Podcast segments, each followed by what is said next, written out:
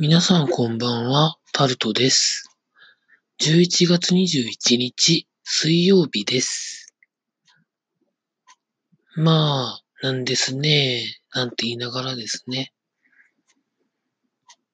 天気としてはまあ、ここ最近あんまり雨がこれっ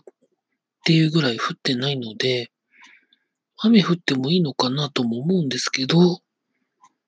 雨降るまでそこまでなんか天気が崩れなくてですね、雨降っていいのになと思ってるんですけど、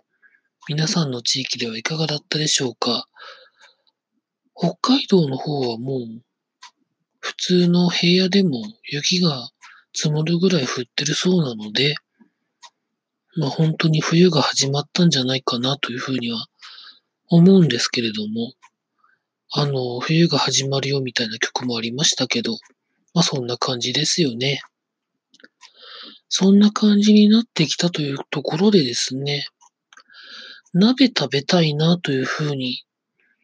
思ってるんですけど、何鍋がいいんでしょうかね。私の家の場合では、おでんは基本的に年中夏でも春夏秋冬いつでも関係なく食べたいなと思ったら食べるんですけど、その他の鍋はなかなか食べないんですよね。すき焼きも鍋といえば鍋なんですけど、それもあんまり年間そんなに食べないですし、最近で言うと、ちゃんこ鍋も今年まで食べてないですね。あと、何鍋があるんでしょうか？キムチ鍋とかでしょうか？キムチ鍋とかも、家にいる人全員がキムチがダメなので、まあ食べることはないんですけど、あの、あれ食べたいんですよね。まあ鍋っていうくくりに入れるのはどうかなとも思うんですけど、ポトフ食べたいんですよね、ポトフ。あの、だ、何でしたっけ？玉ねぎと、ちょっと、じゃがいもと、